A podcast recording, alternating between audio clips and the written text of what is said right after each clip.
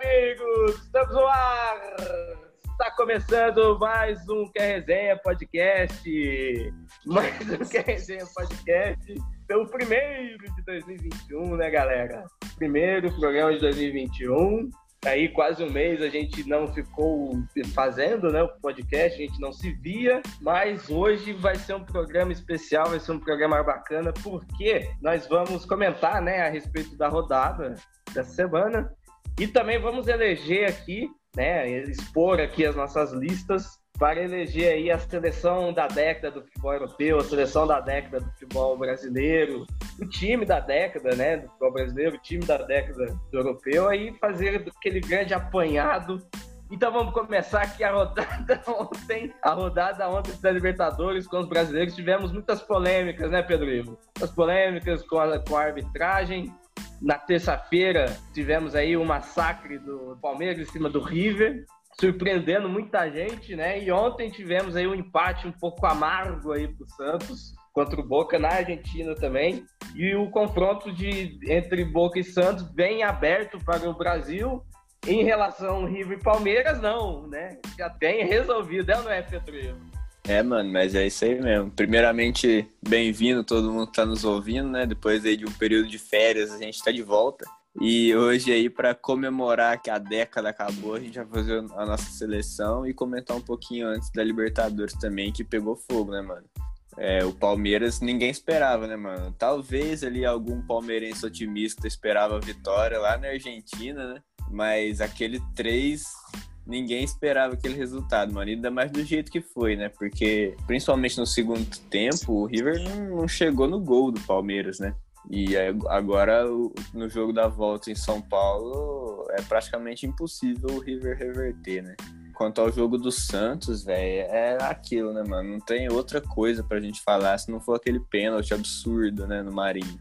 O Santos jogou bem, assim, é o que a gente já vinha falando, né? A gente já tinha falado aqui, inclusive, que o Boca é um time bem mediano. E o Santos podia ter saído lá da bomboneira com 1 a 0 num pênalti que o cara marcou, né? E não sei por que desmarcou depois, porque foi muito claro. Mas o Santos tem tudo para ganhar o jogo na Vila, se a juizada deixar, né? Então, como eu, tinha, eu já tinha falado alguns episódios atrás aí, os confrontos não poderiam ser, ser os melhores, né? A definição ali de, de Boca e Santos, mano. Dois times que dependem das, das suas estrelas e são dois times, querendo ou não, é, relativamente fracos, né? River e, e, Palmeiras, que são dois times que vêm na crescente. O River vem recuperando aquela fase boa que viveu. Lógico, a surpresa, querendo ou não, foi o Palmeiras enfiar três lá, na, lá no Monumental. É, eu esperava um empate, tá ligado? Sendo sincero, esperava um empate entre os dois times e esperava que o Santos ganhasse, velho. E era para ter ganhado, né? Se a Comebol deixasse de, de querer ajudar tanto os queridinhos deles, né, mano? E para começar, é, novamente aí um feliz ano novo para geral, vamos que vamos. Mais um ano de que é resenha, várias e várias histórias para contarmos esse ano de 2021. É isso aí, galera. pois é, cara, pois é. Véi, eu achei que o jogo River Plate e Palmeiras na terça-feira foi um, foi um jogo, cara, foi maravilhoso aquele jogo, porque o River, apesar de ter tomado 3 a 0 e sair de lá todo desconcertado, né, dentro da Argentina e talvez muito derrotado, já eu acho que não tem força para conseguir virar. Mas o time do River tem, tem muitas estrelas, né, cara? E que foram todas elas anuladas pela marcação eficaz e a estratégia do Palmeiras, né? Que foi é, jogar no erro do River e tal. Então anulou o Nath Fernandes, anulou o Enzo Pérez os laterais do River que estavam presentes ontem como titulares, eles não tem tanta técnica assim, né? Para poder. Porque quando os meias ficam marcados, quem constrói o jogo de trás tem seus laterais. E, e, o River teve, inclusive, duas chances claríssimas de gol no, no, no primeiro tempo. Uma, o Borré chutou para fora, é, um cruzamento né, da direita. O Borré, ele sozinho, que qualquer outro atacante ele talvez não perderia aquele gol, mas ele errou. E depois aquela bola queima-roupa que o Everton pegou também. Foram chances claríssimas se a bola entra ali, quem sabe o Palmeiras não conseguiria ter feito 3 a, 3 a 0 ou 3 a 2 porque o River tem mais qualidade, o Palmeiras ia ficar um pouco assustado e o River ia controlar o jogo. E o jogo de ontem, acho que o Boca teve lá as suas chances, né? Que o Tevez muito mal parece tecnicamente. Aquele Vila lá, só sabe correr, não sabe chutar, parecendo um cavalinho, né? O cabresto, assim, ele não olha o que ele tá fazendo. E, e, o Santos também teve muita chance, principalmente com o Lucas Braga, né? Que estava desequilibrante ali, aberto pela esquerda. O Marinho também tentando alguma coisa. O Soteudo muito bem no começo do, do, do primeiro tempo, mas depois ele deu uma sumida, deu uma cansada o Santos ali teve algumas chances claras de fazer o gol, uma com o Marinho ali no, ainda no, já no segundo tempo. E ele errou o chute, né? Que ele conseguiu dominar dentro da área. E, e o confronto está aberto, né? Entre Santos e, e, Boca, aqui no Brasil, na Vila Belmiro, semana que vem. Quem sabe o Santão, que muita gente estava desprezando, chega na final da Libertadores. Para mim, a final dessa Libertadores é brasileira, meus amigos. Santão vai passar o carro no, no Boca aqui, no Brasil. Não vai ter como a Comebol ajudar. Di Marim e Sotildo vão engolir o Boca. E, mano, é muito difícil o River.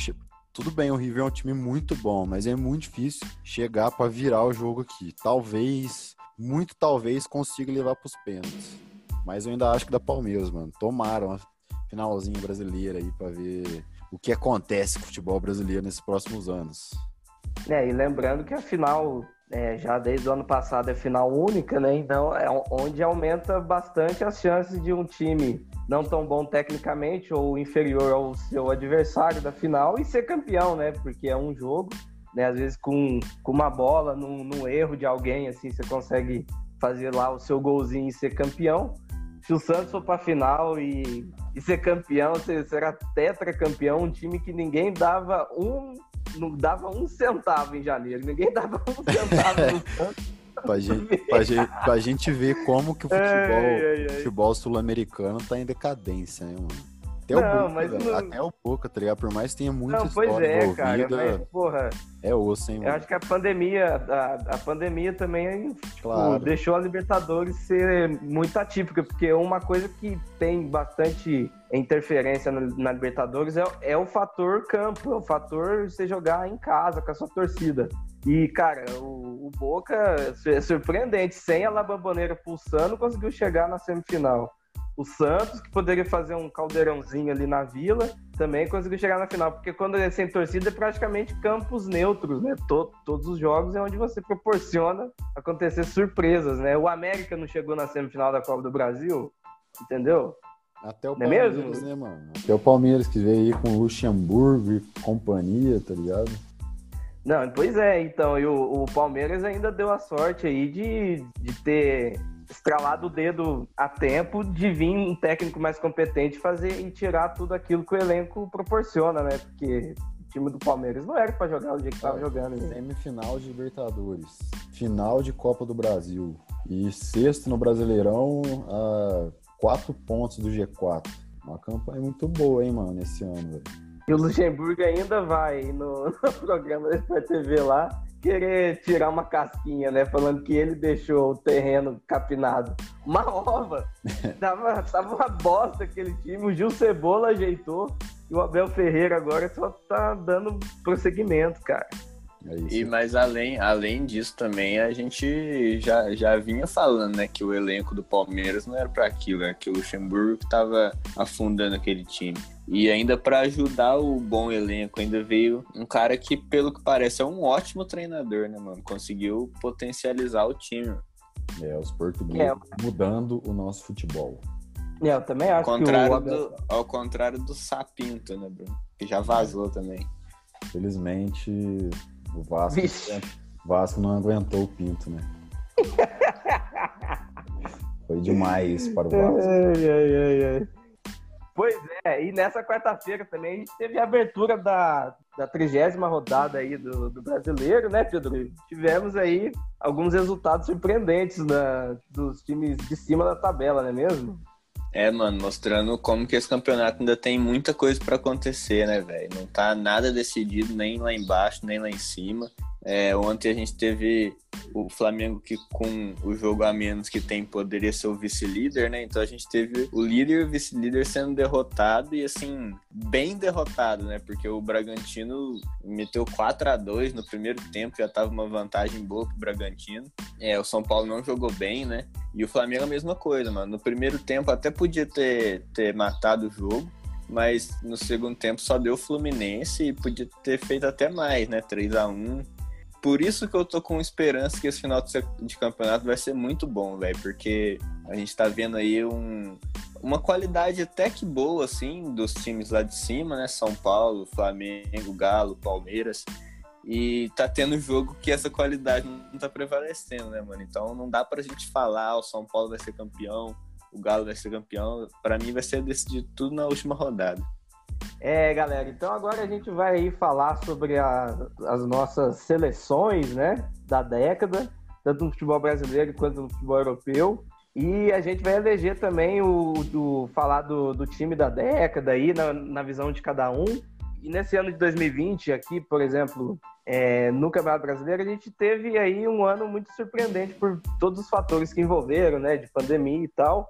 E, cara, já dando pontapé inicial aí, nesse programa aí especial aí, para falar sobre o, a década e o ano e esse último ano que passou, o time que mais me decepcionou em 2020, cara, é, foram o, o Bahia e o Atlético Paranaense, viu? Porque o Bahia, se a gente for pegar no começo do ano, tinha uma, um elenco, montou um elenco forte, né, para vir pro brasileiro, né, com o Roger, que era um trabalho já desde o do ano passado. E o time não engrenou, né? Vem decepcionando bastante aí no ano. Tá perigando ali entrar na, na, zona, na zona de rebaixamento e não tem time para isso, né?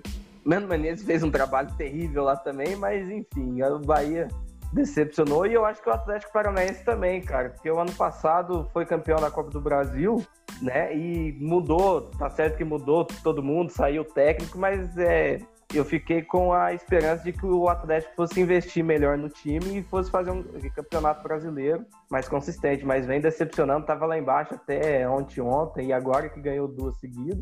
E o, e o, e o time de vocês, galera, que mais decepcionou vocês em 2020? É, mano, eu concordo com você. O Bahia e o Atlético Paranaense foram decepcionantes mesmo. Só que eu, o meu time que mais decepcionou, eu vou colocar o Flamengo, mano. Ainda mais é, vendo pelo ano passado, mano, o Flamengo tinha, tinha tudo, mano.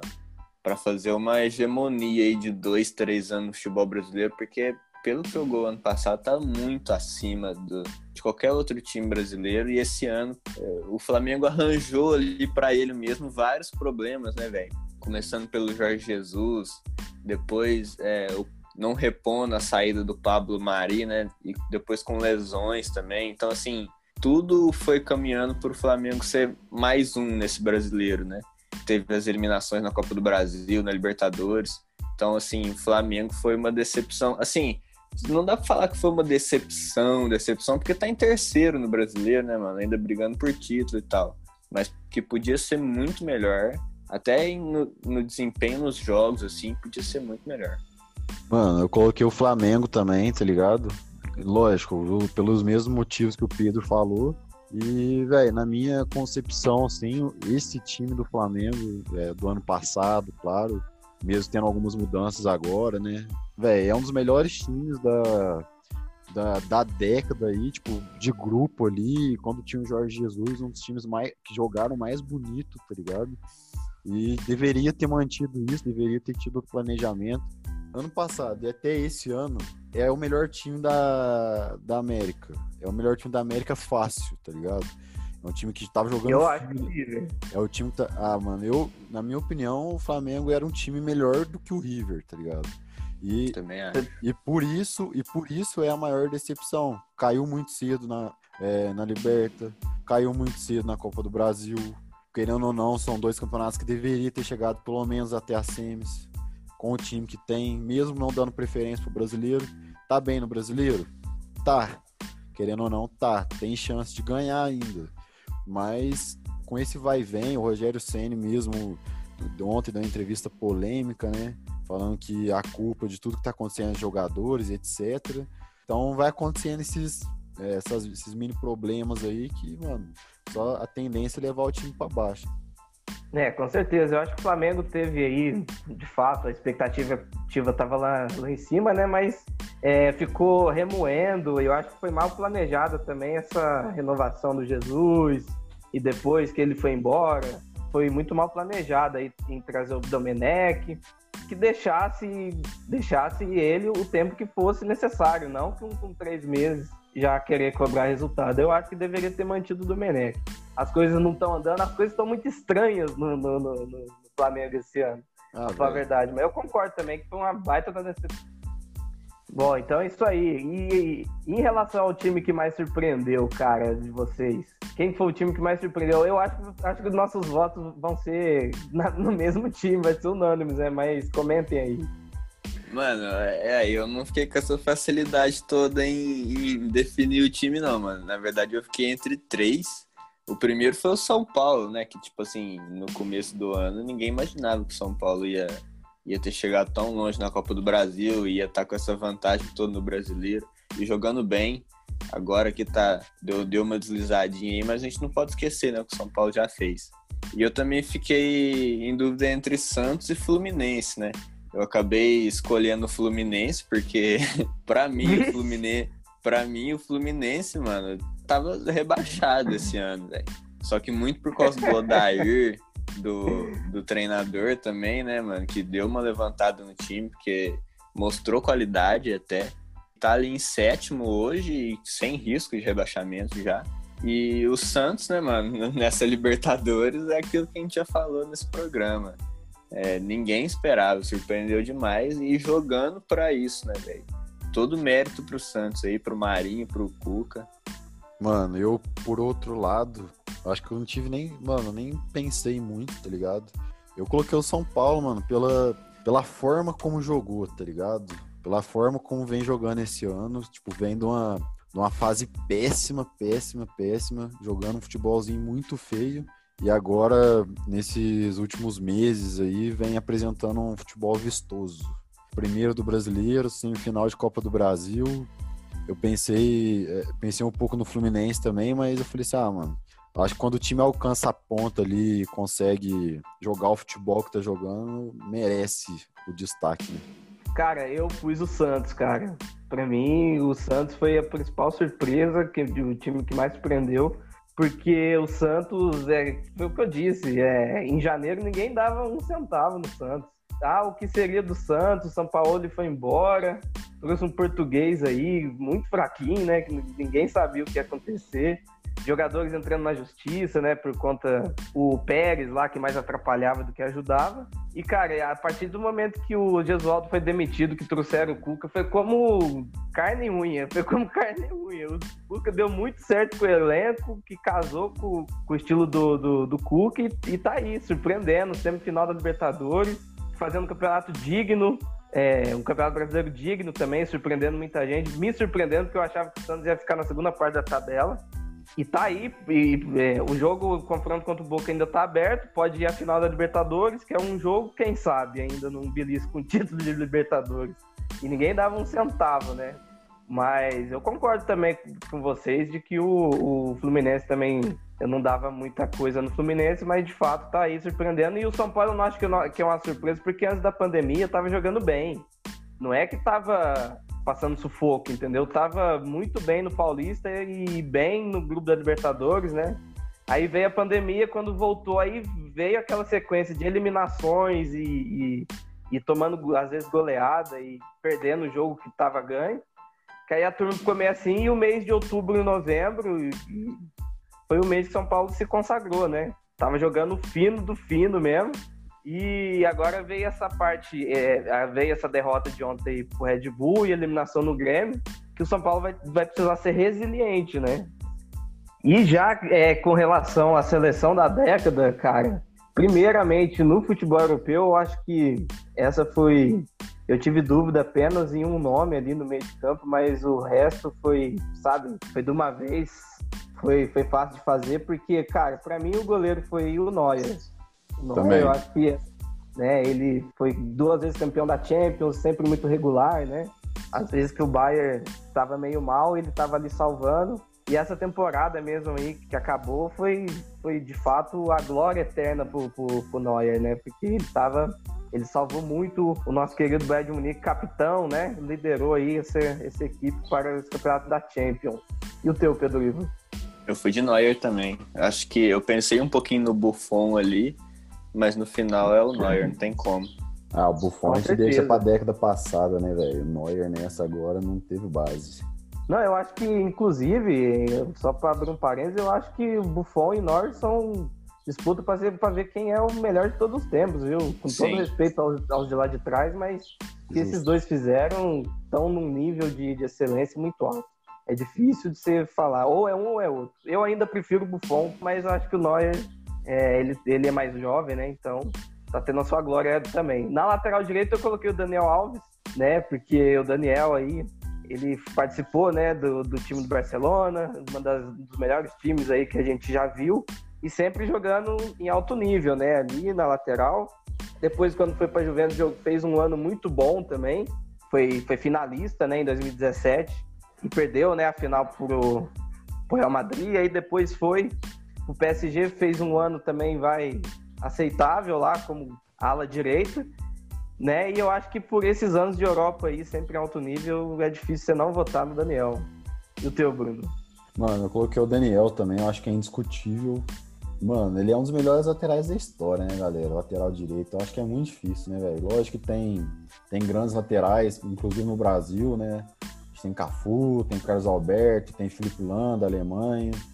Mas ele, pra mim, ele, mano, ele joga demais. Onde ele vai, ele ganha título, mano. Você vê só o que ele tá fazendo no São Paulo. Você vê que, mano, o cara carrega fácil, mesmo sem precisar aparecer sem precisar, mano, é, ser o, o estrela da, da companhia. Joga demais, mano, Daniel Alves. É, mano, eu vou falar pra vocês que para mim essa foi a escolha mais difícil, velho. Eu fiquei entre Daniel e Lan, mas assim, pensando que o Lan já, ele ganhou a Copa do Mundo nesse, nesse, nessa década, né? Até 2015 ali ele ainda jogou em altíssimo nível. Mas eu escolhi o Daniel pelo um contexto geral, assim, por ele ter jogado mais da década, né? pelos outros títulos também, pelos times que ele, que ele fez parte. Mas o Lan, é, pessoalmente, assim, eu prefiro ele como lateral, mas eu escalei o Daniel por ser a seleção da década. Com certeza. E a minha dupla de zaga, eu coloquei Piquet e Sérgio Ramos, né? Eu acho que também é muito fácil falar do, dos dois. Sérgio Ramos aí liderando a zaga do Real Madrid e o Real Madrid nessa década fantástica de muitas Champions e muitos títulos. E o Piquet também por, por ter sido muito importante no Barcelona, inclusive pós-Guardiola ali, né? É sempre uma referência do time, uma das bandeiras e, e um, nível técnico altíssimo, né? Então, para mim, é Piquet e Sérgio Ramos. A minha foi Sérgio Ramos e Van Dijk, mano. Eu concordo que o Piquet, gosto muito do Piquet também. Mas o Van Dijk, ele, nesses últimos três anos, assim, ele elevou o nível demais. Aí eu acho que Inclusive, para mim, melhor do que o Sérgio Ramos nesses últimos anos, nesses últimos três anos que o Van Dijk jogou. É, esses aí são, Ei, são, são madrizetes, né, mano? Então não tem, não, não tem coisa pra falar. Assim. Eu sou um cara justo. Mas a minha dupla, o Sérgio Ramos, o Sérgio Ramos, pela década inteira, para mim, ele é o, o melhor, né? Se for pegar esses 10 anos. Mas o Van Dijk tá também doido. mereceu um lugar nessa seleção só pelos últimos anos que ele já jogou. O Bruno Mano. quase teve um infarto aqui. Sim, você é louco, tomei até bronca.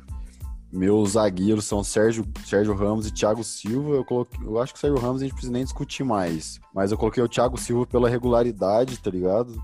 É, ele, desde que chegou na Europa, ele vem apresentando um futebol muito bom, claro, com muitas oscilações. Talvez o Van Dijk venha agora para desbancar essa, esse nível, né? O Sérgio, mano, para mim, Sérgio Ramos e Van Dijk não tem nem comparação, tá ligado? É, no momento, no momento. espero o Van Dijk jogar mais, ter mais temporadas ótimas e boas. Por enquanto, o Thiago Silva, mano, e que inclusive tá jogando muito bem no Chelsea agora. É aquele negócio, ele oscila muito, mas é um cara muito firme, ele é um cara que dá muita muita segurança pro time, dá muita união pro time e joga bola, tá ligado? Ele faz o que tem que fazer. Ah, eu acho que a década do Thiago Silva manchou um pouquinho pela aquela Copa de 2014 vexatória, né, que ele fez, né? Chorando, né, para bater pênalti e, e, e, toda aquela crise, né, e depois o 7 a 1 e tudo mais, que ele não, que ele não estava, né, mas ele acabou ficando pegando a culpa também por ter sido um personagem muito atuante na, na, na Copa. Na lateral esquerda eu coloquei o Marcelo, que eu acho que, né, brincadeira, né, cara, que o Marcelo fez esses, nesses 10 anos aí. uma qualidade técnica absurda. Ele briga aí com o Roberto Carlos para ver quem que é o melhor de todos os tempos, a lateral esquerda. E, cara, o Marcelo é craque, craque, cracaço de bola. Com menções honrosas aí ao, ao Alaba, né? Que também foi bem. É, mano, eu, eu coloquei o Marcelo também porque acho que é indiscutível, né? Há muito tempo, há muito tempo mesmo, também fazendo as menções aí ao Alaba, mas há muito tempo a gente não vê um, um lateral esquerdo jogar tanta bola igual o Marcelo jogou, mano. Tá ligado? Ele joga demais, velho. É um absurdo, filho. Bate de direita, de esquerda, de trivela, domina bola com as costas, filho. Joga muita bola, velho. Lógico, o, o probleminha dele, é, agora, assim, que já tá um pouco mais, mais velho, né, mano? É voltar para marcar, mas mais novo, ali na, na sua idade de jovial, jogava tanto na zaga, tanto na, no ataque, meio de campo, fazia tudo, velho. Fazia tudo. O cara é, é, um mito. É, não tem discussão mesmo, não, mano. Marcelo também no meu, qualidade pura. Boa, Marcelo é gênio, né, gente? E o meu trio de meio de campo, eu coloquei Kroos, Modric e Iniesta né? Porque. E fiquei com um aperto de, de, de não ter escolhido o Chave, mas, mas eu entendo de que o Chave ele fez um 2011 excelente, 2012 também. Aí 13, 13, 14 já estava em fim de carreira, já estava muito mal. E 14 15 ele, ele já nem era mais titular, ele era reserva, o Rakitic era o titular né? Mas é, fazendo menções honrosas aí, mas eu acho que o meu trio de meio de campo é o Cross pela, pela regularidade, por, pelo gênio do passe que ele é.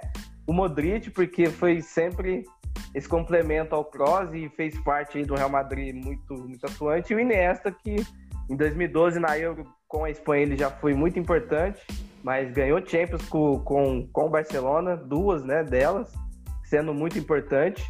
E mesmo no fim de carreira ainda estava jogando titular ali, às vezes entrava no segundo tempo em alto nível. E o teu, Bruno? Mano, meu ficou, acho que vai acabar ficando muito parecido nós três, né, velho? É, eu coloquei Iniesta, Chave, Cross, eu acho que é indiscutível Iniesta e, e, e Kroos aí, pelo menos, porque tudo bem, o Chave teve a, a, decadência dele muito, muito antes, né, do Iniesta, mas mesmo assim, né, velho, eu acho que o, o, estilo de jogo do, do Xavi e do Cross são jogos bem parecidos. O cara que joga um pouco mais atrás e organiza o time, tem uma qualidade animal ali de, de visão de jogo, de organização, de visão de espaço e tudo mais. E, mano, o Iniesta que é o, que é o mágico dentro de campo. Tudo bem que tinha companhia, né? Messi, Chave, etc. Mas o Iniesta é, é quem é quem facilitava o jogo pro Messi. Pegar qualquer cara aí que, jogar, que jogou junto, pega o Daniel Alves, pega um cara que observava mais o jogo. Niesta é o facilitador, é um mágico dentro de campo. Ele sabe tudo que tá acontecendo, ele sabe, mano, cada passe milimétrico que ele tem que dar e não erra, velho. Não erra. Isso que é impressionante. É um, é um cara que merece estar na seleção, talvez no banco de reserva, mas na na seleção da história, mano. Joga muita bola, velho. É, para mim o Iniesta também foi o, o incontestável desse meio de campo. É, e do lado dele eu coloquei o Cross também, igual, vocês dois, né? Mas eu pensei muito no Pirlo também, mano, que para mim é, é o melhor volante que eu já vi jogar, só que eu levei mais em consideração o Cross porque o Pirlo parou um pouquinho para frente da metade da década ali, né? Minha dupla de volante é Cross e Iniesta e eu coloquei mais um um 4-2-3-1 ali, mais diferente de vocês. Eu considerei o Messi como um camisa 10 ali, pra pôr mais gente na frente também, né? Então o meu meio de ah, campo ficou... dar uma checada. É, meu, meu meio de campo ficou Kroos, Iniesta e o Messi ali, só distribuindo a bola. Entendi. Olha, olha como é liso, hein, Bruno? É liso, é liso. Lisaço, lisaço. Então, como eu montei a minha seleção no 4-3-3, então o meu trio de ataque foi Messi, Cristiano e Soares. Né? Acho que Messi e Cristiano, por não precisa nem explicar, né? Foram geniais nessa década aí.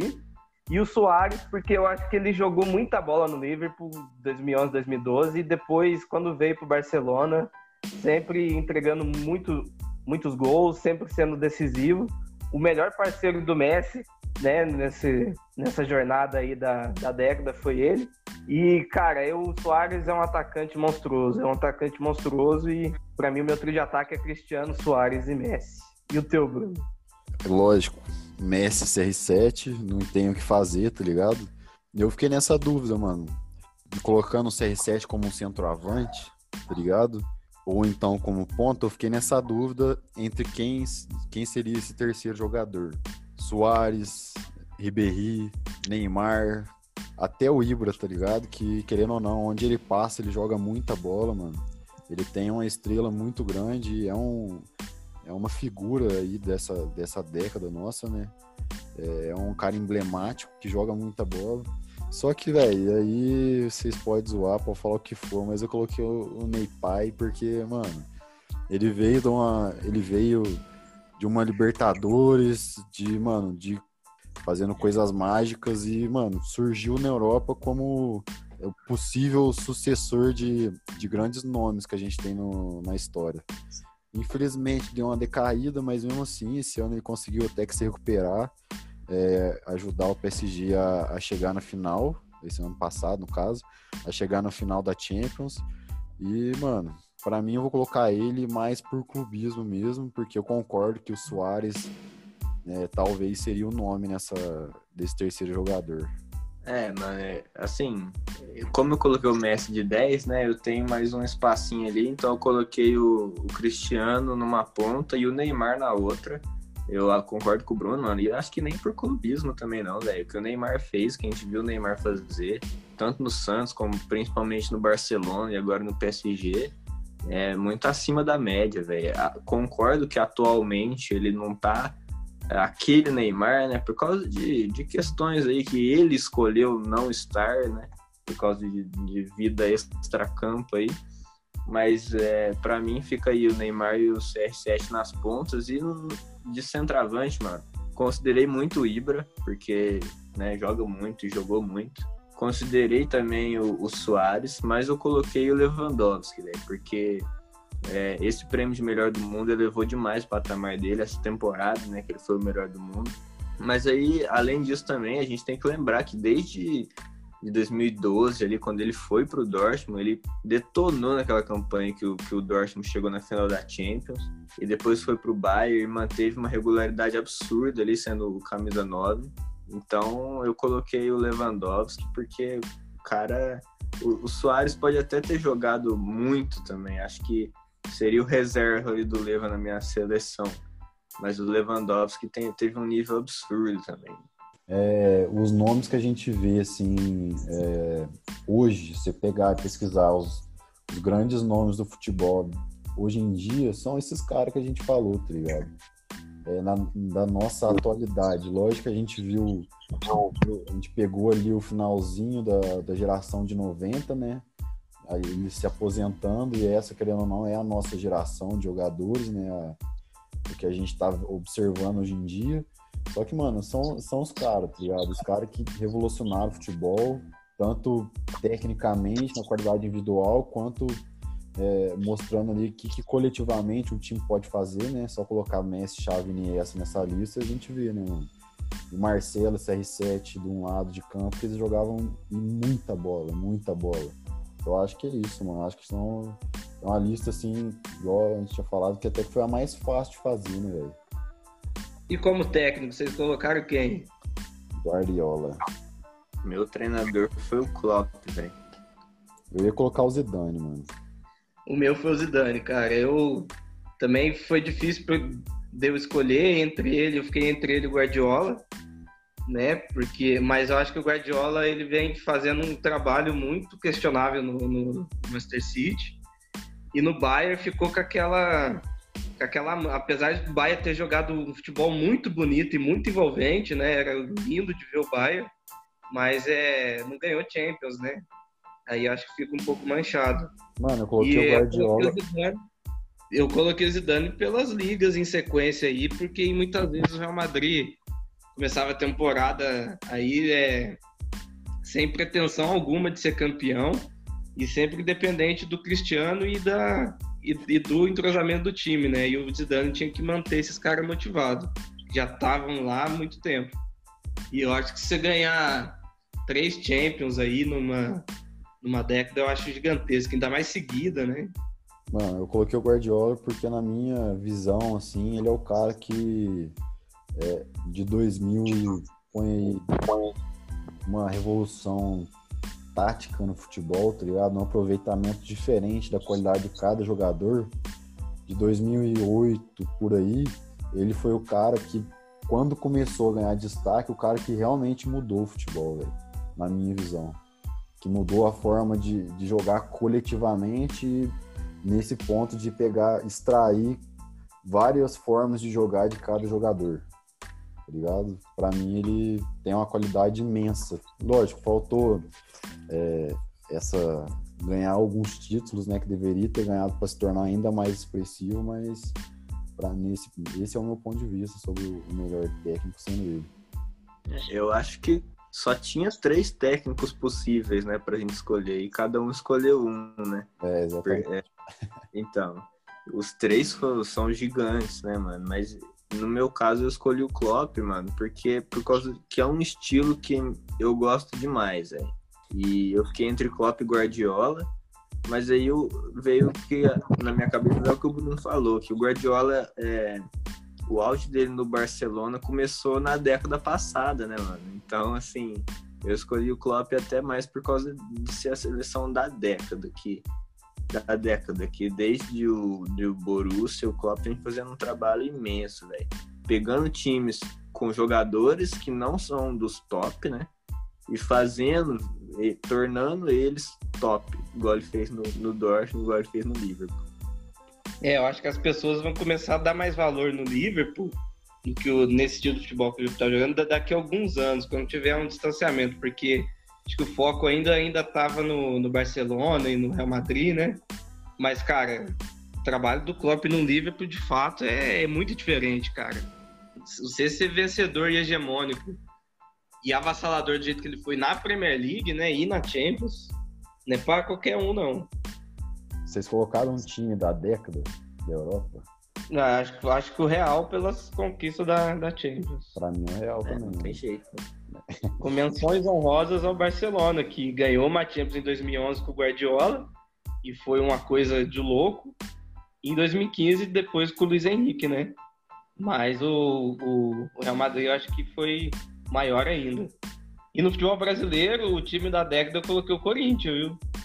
Eu é. acho que o Corinthians aí ele, ele ganhou três brasileiros, ganhou Libertadores, ganhou Mundial. Não, é igual, é, igual eu estava xingando eu antes, mas beleza.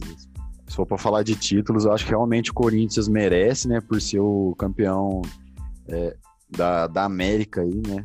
É, o último campeão da. Caralho, o último campeão mundial da, da América. Mas em questão de, de time, assim, de jogo, de futebol, tá ligado? De melhor futebol, é o que eu tinha falado, mano. Eu fico entre, entre o Cruzeiro de 2014 é, e o Flamengo do ano passado, tá ligado? Só que é aquele negócio, em título, acho que também não tem essa, essa discussão. Concordo, concordo com o Bruno. É, o Mundial pesa demais a favor do Corinthians, né, mano? Que também ganhou o Brasileiro, ganhou o Libertadores e tal, mas o Mundial acho que faz com que o Corinthians seja o nome aí. E dentre os times ali de, de qualidade, né, eu também coloco o Galo de 2013, velho. Pode ser Não posso também. esquecer do, do Ronaldinho Gaúcho, né, aquele quarteto ali da frente. Mas realmente o Cruzeiro de 14 e o Flamengo, o último Flamengo agora, é, fazem frente aí para falar do Corinthians. É, acho que não foge muito disso mesmo, não, né? Acho que se a gente for pegar o futebol melhor, melhor jogado, aí eu também colocaria o Grêmio, né, para concorrer, Grêmio de 2017. Mas é, eu usei o critério mais mesmo assim de falar assim, ah, o time mais vencedor, mais dominante e tal, e não muito em relação a dentro de campo. Que em 2015 também o Corinthians jogava muito bonito é, em 2015 com o Tite lá, Renato Augusto, Jadson, né? E, Fábio Santos, era, era um time muito. É, Fagner, Cássio, muito bem. Era um time muito redondinho, cara, muito redondinho que, que jogava bonito encantando. É, em, e, e, em relação aos jogadores, hein? Aí a seleção da década de vocês? Fala aí, seu goleiro. o meu goleiro foi o Cássio, cara. Foi difícil eu, eu foi difícil eu, eu escolher entre ele e o Fábio, né? Mas eu acho que o Cássio ele foi mais regular, regular por mais tempo, mais decisivo por em mais títulos. E também saiu uma estatística aí ontem é, no Instagram do Brasileirão Oficial de que o Cássio tem a menor média dos goleiros na, na, na década, né? O goleiro que menos sofreu gol no Campeonato Brasileiro. Então, por essas e muitas, apesar de ter tido alguns anos ruins, sim, o Cássio, né? Que o Walter teve que entrar, às vezes, um período ali para ele, ele poder é, voltar a jogar bem, né? Mas eu acho que o Cássio. E acho que tecnicamente o Cássio ser melhor que o Fábio também, e eu tive que escolher o Cássio. Ah, mano. É que eu acompanho mais o Fábio, tá ligado? Não dá, velho. Pra, ah, mim, aí, pra mim, o Fábio, mano. Não, mano, sem, sem clubismo, tá ligado? Pra mim, o Fábio, tecnicamente, ele é muito à frente do Cássio, velho. É, mano, mas tipo assim, não é, lógico, não é uma distância absurda, mas o Fábio, mano, ele tem uma. Ele sempre foi muito apurado no que ele faz, tá ligado? Ele, ele fez muita coisa importante pro Cruzeiro, tá ligado? Muita coisa. É um cara que, velho, é na, ele, querendo ou não, é um dos mais injustiçados na posição em questão de não ter tido oportunidade de ir pra seleção e tal. Escolha de ir pra Europa, ele, ele que fez a escolha de ficar no Brasil. Mas, querendo ou não, eu coloquei ele, mano. Não por clubismo. É. Na, quando eu fui escolher aqui, né, teve alguns que correram por fora, tipo o Vitor, o Jefferson também, né, que fizeram muito na década, mas no final é, é Cássio ou Fábio mesmo, né? Porque eu concordo com o Bruno que para mim, tecnicamente, o Fábio é melhor que o Cássio, mas o que o Cássio fez, véio, a estrela dele né, em campeonatos assim mais importantes é, fizeram com que eu escolhesse o Cássio para minha seleção, velho. Acho que o Fábio, a regularidade do Fábio é, é uma coisa impressionante. Ele salvou o Cruzeiro tipo mais uns oito anos seguidos aí. E, mas o Cássio, assim, é, foi maior, eu achei. É, e esse foi o meu critério, velho, de em questão de, de, de, relevância mesmo, de, de, de, grandeza. Mas eu reconheço e foi muito difícil escolher o goleiro de que o Fábio, por ter sido campeão também com o Cruzeiro, sendo muito importante, e, na, e, na, e no bicampeonato da Copa do Brasil também, né? O Fábio também foi importante nesses dois títulos. E nas laterais, hein? Eu coloquei, é, eu coloquei o Fagner na lateral direita e coloquei o Marcos Rocha na lateral esquerda, porque é, eu usei o critério de que, cara, a gente não teve um lateral esquerdo sim, hegemônico, assim, que a gente poderia fazer, não, esse cara foi o cara. Eu levei e porque e eu acho que o Marcos Rocha ele foi tão grande que eu acho que ele merece ter essa adaptação aí na lateral esquerda. O Marco, Marcos Rocha ele foi um dos líderes de assistência do Brasil em 2011, 2012, né? 2013 importante naquele time do Atlético e agora no Palmeiras também ele foi bicampeão brasileiro, né? 16, 18, não 16 ele não tava, mas 18 ele tava, né? E e é, é, e é, mais pelos números mesmo. Aí eu fiz essa adaptação, fiz Fagner e Marcos Rocha. Mano, eu coloquei o Fagner também, eu acho que é indiscutível, tá ligado? É, no Brasil, ele é um lateral muito bom pro Brasil, joga demais, né? Tô que vem se mantendo em alto nível aqui no Brasil há muito tempo. Agora, velho, na lateral esquerda foi foda, né, mano? Na lateral esquerda, nossa, aqui é, é osso, velho. Mas eu eu coloquei o Felipe Luiz, velho, porque não tem, tá ligado? Um ano, cara. Tem o, Marcos, tem o Marcos Rocha. Beleza, mano. Tem, talvez eu trocaria ele pelo Marcos Rocha, realmente, tá ligado? Mas é que, velho, eu coloquei ele. Falei assim, ah, mano, não tem ninguém. E vai ele, tá ligado? Tiveram outros que for, jogaram um tempo e foram embora, mas o Felipe Luiz é muito bom, mano. Ele tem uma, uma ele joga, tipo assim, mano, por mais que ele não seja rápido, ele não corra muito, o jeito que ele joga ali é o jeito que, na moral, ele estrutura a zaga do Flamengo. tá ligado? Ele é o cara que dá essa, essa que deixa o time do Flamengo compacto quando precisa, tá ligado? Quando eu fui escolher, eu não pensei em fazer essa, essa gambiarra aí que o Lord fez, mas eu poderia fazer também.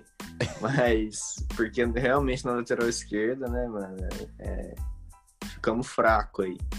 Mas na direita eu coloquei o Marcos Rocha, velho, por causa da do, do, meu gosto pessoal mesmo. Eu não gosto do estilo de jogo do Fagner. Acho que assim é um bom lateral, mas é, por ele jogar no Corinthians e tá ali, acho que a imprensa fala mais dele do que ele é, né, mano? Resumindo. E o Marcos Rocha, você tá louco, né, velho? A qualidade que o Marcos Rocha tem, nem tantas vezes na defesa, mas no ataque ele é impecável, né?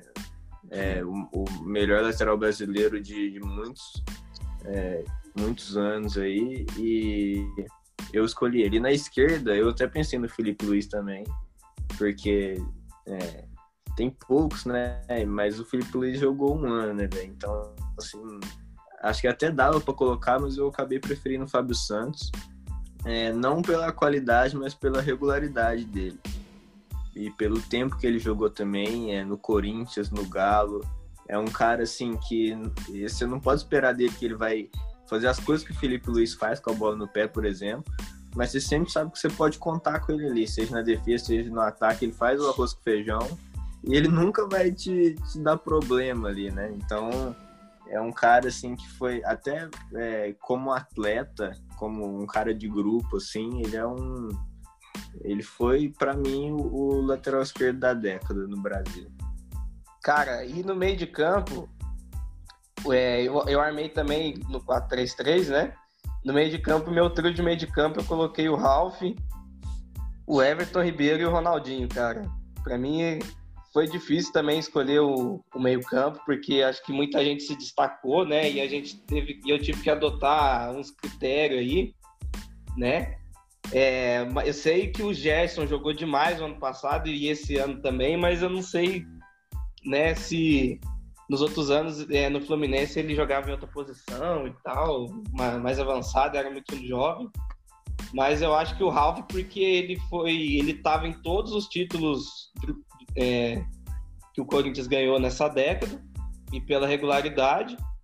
O Everton Ribeiro, porque ele foi eleito duas vezes melhor jogador do Brasil, 13, 14, com o Cruzeiro. Ele jogava demais naquele time, demais mesmo. Era, e ele, ele, ele e o Ricardo Goulart faziam uma dupla, né?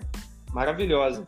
E coloquei o Ronaldinho porque, cara, o impacto que o Ronaldinho teve aqui no futebol brasileiro mesmo já tando, tendo mais de, de 30 anos, foi muito grande, cara. Ele chega, ele chega no Flamengo, não consegue ganhar muita coisa, mas conseguiu ganhar alguns carioca ali, entendeu? Sempre sendo o artilheiro do, do time no, no, no, ano, sendo, fazendo seus gols. É, em 2011 ele, ele tem aquele jogo contra o Santos, né? Que foi aquele 5 a 4 que ele, que ele destrói, entendeu? Em 2012, quando ele chega no Atlético, ele chega sendo decisivo, ele foi o artilheiro do Brasil, o, o assistente do Brasil, quer dizer, naquele campeonato. E em 2013 ele foi, ele foi maestro, ele foi gigante, ele foi tudo no Galo, né? Com aquela conquista da Libertadores aquele ano e eu levei muito isso em consideração para escolher o Ronaldinho, mas sei que teve outros volantes aí que foram bem, mas eu acho, cara, esses três tinham que estar. É, mano. O... o meu meio de campo foi igualzinho o seu, Lord. e não tiro uma palavra do que você falou, velho. Cada concordo com cada coisa e e o, Ronaldinho é gigante, né, velho? Mesmo ele tendo jogado só ali 3, 4 anos no Brasil, ele consegue estar nessa seleção com o pé nas costas pela, pela qualidade, né, velho? Tamanho do cara. Mano, então vai acontecer a mesma coisa. Dois caras indiscutível que é o Everton Ribeiro e o Ronaldinho. É, eu acho que não tenho o que falar dos dois, tá ligado? É, são dois caras mágicos dentro de campo. É, lógico, a carga do Ronaldinho ele é muito maior que do Everton Ribeiro, mas é, o Everton Ribeiro é um cara que ele pode estar meio apagado de vez em quando, ele vai resolver o jogo do mesmo jeito, tá ligado? E por mais que o, o Pedrinho zoe de vez em quando, ah, o cara que treme em final, o cara que não sei o que. Mano, e é verdade. Não, beleza, mano. Muitas vezes ele deixa a desejar, mas é, ele desequilibra o campo. Só de você ter ele no seu time, o, o outro time, a zaga do time vai ficar preocupada, vai ficar meio desequilibrada. Então, é, eu acho que são os dois indiscutíveis da lista, tá ligado? E, mano, eu fiquei muito. Achei muito difícil escolher um volante, tá ligado? Por mais que a gente tenha tido até que bons nomes aí nessa década jogando aqui no Brasil, eu escolhi outro meio atacante, mano. Falham o que falar, mano. De Arrascaeta vem aí de quatro anos. É, três, né, na verdade. De três anos jogando muita bola, fazendo muita diferença no futebol brasileiro, tá ligado? É um cara que, mano, merece demais estar nessa lista por tudo que ele fez, mano. Aquele golzinho de cavadinha na final da Copa do Brasil, que ele faz no Flamengo, tá ligado? É, é absurdo, velho. Gol de bicicleta contra o Mequinha, e joga demais. E tem outro, outro, outro gol de bike dele contra, contra quem foi Botafogo, Fluminense, aquele que foi por, pro, pro Puscos, né, mano? Eu não lembro contra quem foi, mas, mano. E dentro de campo. Jamais, mano. Jamais, mano. Dentro de campo ele é muito popular, mano. Ele é um cara que. Ele é um cara que joga na dele, joga quietinho, não precisa fazer é, firula, tá ligado? Adianta de. Gabigol, se não. Mano, De Ascaeta e Everton Ribeiro, velho, são os pais do Gabigol, velho. Ah, mano, o Arrascaeta é bom, mas acho que ainda tem uns aí na frente dele, hein? Mesmo os, os que a gente. além dos que a gente já colocou, eu e o Lorde no caso, eu achei que tem um da Alessandro ainda tá na frente. O próprio Conca também jogou demais nessa década, né? Por vários. Pelo ah, Fluminense. o Conca acabou. Mano, o Conca foi 2008, 2009, mano. Não, nessa década ele, ele ainda jogou, jogou. É, o que ele jogou com, com o Ronaldinho ali, eu já não vi mais, tá ligado? É, mas não, mesmo mais, assim. Coloquei mais por ele ser, pelo Mascaeta ser tipo, o, o cara mais recente, tá ligado? O cara que nesses últimos tempos ele é um nome que se mantém alto nível, não é um cara que se que falou assim, porra, jogou um ano no Cruzeiro e foi à toa pro Flamengo. Não, filho, jogou desde 2017, ele tá muito regular, tá ligado? Ele, joga, ele vem jogando demais. Claro, talvez pudesse ter alguns outros nomes na frente. Mas igual eu falei, mano, eu achei muito difícil escolher um volante. Eu achei muito difícil, mano. Por mais que eu concorde com o Ralph também, ele foi um cara muito importante pro Corinthians, tá ligado? É, e que, querendo ou não, jogou muita bola, senão ele não tinha se mantido tanto tempo assim no time. É, ainda assim, eu escolhi o Jordan de Rascaeta. Mano, e no meio de campo eu pensei tem que colocar o Ganso pelo, pelo que ele fez no Santos, né? E alguns anos ali no São Paulo, mas eu acho que é, o Ganso ele, ele ficou muito manchado né, nessa década aí, porque todo mundo achou que ia e acabou num fono, né? acabou, e acabou num fono. Então, é, mas a gente faz menções honrosas aí também ao, ao Paulinho, apesar de eu não, eu não, gosto dele, mas ele foi vencedor também. Mas eu acho que não foge muito disso, não, cara. O Everton Ribeiro Renato também é Augusto. Renato Augusto. Everton Ribeiro. Mano, até o, até o Elias mesmo, tá ligado? Ele é um cara que no Corinthians ali jogou muita bola, tá ligado? Um cara que no Atlético pende e tal, mas tem jogo bom, tem jogo bom. Então, é difícil. né? É, mas é difícil, né, mano? O terceiro, Ronaldinho Gaúcho, Everton Ribeiro, unanimidade. Agora esse terceiro jogador é muito é muito complicado escolher, né, mano? Com certeza. E, e o meu trio de ataque, eu coloquei o Dudu, o Jô e o Neymar, né? É, eu fiquei muito na dúvida para ver se eu colocasse o Fred, se eu colocasse o Fred também e, e tirava um dos três, porque o Fred ele sempre foi um dos artilheiros do campeonato quase todo ano. É, ele jogou bem lá no Atlético, o tempo que ficou, foi campeão do Fluminense 2012, é, sempre salvando o Fluminense, né? E, mas eu acho que o Jô ele foi mais importante, cara. Ele foi muito, mas muito importante em 2017, Corinthians. Eu acho que se, se não tivesse ele ali fazendo os gols e o papel que ele fazia dentro de campo também, aquele estilo de jogo do Corinthians dificilmente daria certo com outro cara e ele tinha uma letalidade muito, muito alta, né? É, a chance que tinha de gol ele quase sempre fazia. Em 2013 também ele foi gigantesco naquele título da Libertadores do Atlético, né, junto com o Ronaldinho, é, sendo muito decisivo. Em 2012 também o Atlético a ser vice-campeão brasileiro, né, fazendo bastante gol. E assim, o, o, ano passado, esse ano dele não vem sendo bom, mas quase sempre ele sempre jogou bem num, nível muito alto. Então eu tive que escolher o jogo, o Dudu, porque ele foi muito decisivo no, no, no Palmeiras, né? Nessa, nessa década. Em 2015 ele ajuda o Palmeiras a chegar na final e na final decide contra o Santos com dois, com dois gols. É, campeão brasileiro de 2016, em 18 e tendo que fazer tudo, né? Porque o Filipão, a gente sabe que não serve mais para nada, né? E dava a responsa para ele ter que fazer tudo. Então ele ele era, tinha, era líder em assistência, era goleador, criava, ia para a área cabecear. Né? E o Neymar, por, pelo, por conta daqueles três anos ali, 11, 12 e 13 no Santos, é quase sempre eleito o melhor do Brasil, né? O bola de prata, né? Que chamam aí no, no, no Brasil e foi muito importante naquela Libertadores com, o Santos. E o teu, Bruno? É, mano, meu trio de ataque ficou com Neymar, Jô e Gabigol, velho. Por mais que eu não goste do Gabigol, é, mano, ele já é artilheiro do brasileiro tem três anos, tá ligado? É, eu acho que é até impressionante uma regularidade grande assim. Que eu não gosto nele não é o futebol, obviamente, é o, a, o estilo de jogador, né, mano? Aquele cara chato pra caralho, fala, não fala merda, mas, mano, tá ligado? Intragável. Mas mesmo assim, ele tá na minha lista aí. E Neymar Jô, eu acho que. É, Neymar não tem o que falar. E o Jô, você já, já explanou o que, ele, o que esse cara representa. Eu também fiquei em dúvida aí de colocar o Fred. Mas o Fred, para mim, depois dessa passagem dele no Cruzeiro aí, é, ele se demonstrou um cara, tipo assim, mano, que ele não, ele não é esse grande jogador, ele não tem esse caráter do mesmo tamanho, tá ligado? E o jogo, querendo ou não, foi muito mais importante que ele na conquista do Atlético, entre outro, outras oportunidades.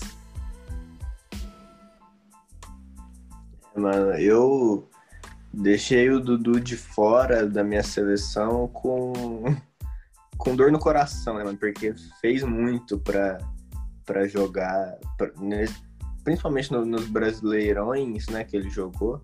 Mas eu acabei deixando de fora. Eu coloquei Neymar e Gabigol. Neymar não preciso nem falar, e o Gabigol também, pelo tamanho que ele fez nesses últimos anos aí, é, duas vezes artilheiro seguido, né, e tal. E o meu centroavante, camisa 9 mesmo ali, eu fiquei entre três, mano, que assim, qualquer um que fosse dos três, para mim tava bom, mas eu acabei escolhendo o Fred, é, pela quantidade de gols, né, velho, pelos times, ele meia boca que ele pegou e continuou fazendo gol e tal. Mas eu, é, os dois ele ficaram de fora, poderia muito bem estar no lugar dele, que para mim foi o Jô e o Guerreiro também, velho. O Guerreiro é, é um craque de bola, né, mano? Que a gente viu aqui no Brasil. Jogou no Corinthians, jogou muito no Flamengo. E agora no Inter também tava muito bem até machucar. Além da seleção dele também, né? Mas é, no futebol brasileiro ele também jogou muito. Então qualquer um desses três é, camisa 9, a seleção estaria bem servida demais. É, eu fiquei nessa mesma dúvida, tá ligado? É, eu cogitei demais o Guerreiro, mas é aquele negócio, né, mano?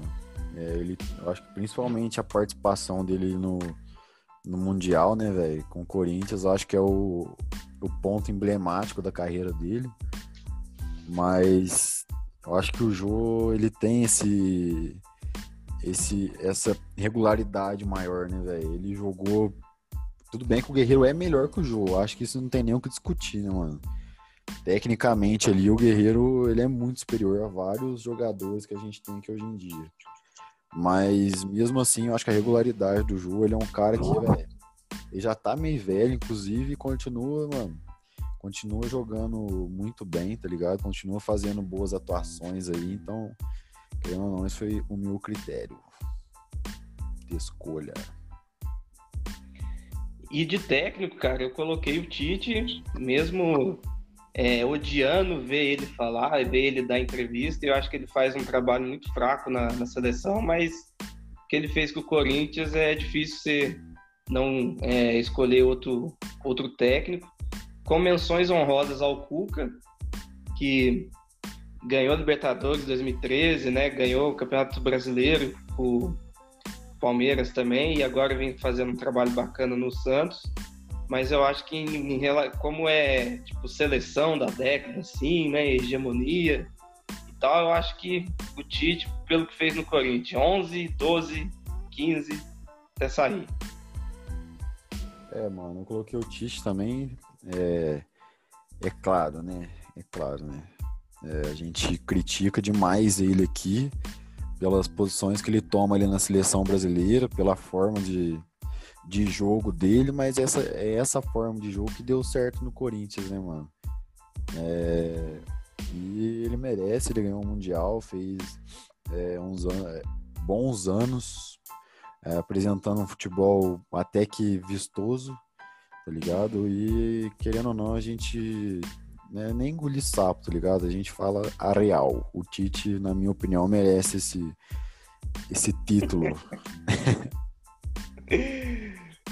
é, se você, você olhar pelos títulos, realmente o Tite foi o que ganhou mais, né? E mais importante. Mas eu escolhi o Cuca, mano, até por causa de, desse ranço mesmo que todo mundo tem com o Tite, né? É, mas é, não só por causa disso, né? Porque o Cuca, mano, o Cuca fez trabalhos, muitos trabalhos ótimos, né? Sensacionais. Ganhou Libertadores, igual o Lert falou, brasileiro. E, e além de, é, nesses anos que ele não ganhou, mesmo assim ele fez trabalhos bons, né? Então a minha escolha é o, é o Cuca. É, acho que a gente poderia até pensar no Mano Menezes, né? Mas eu acho que foi muito pouco. Eu acho que ainda Mas, assim tá muito Deus. desses dois. ainda assim tá muito abaixo desses dois.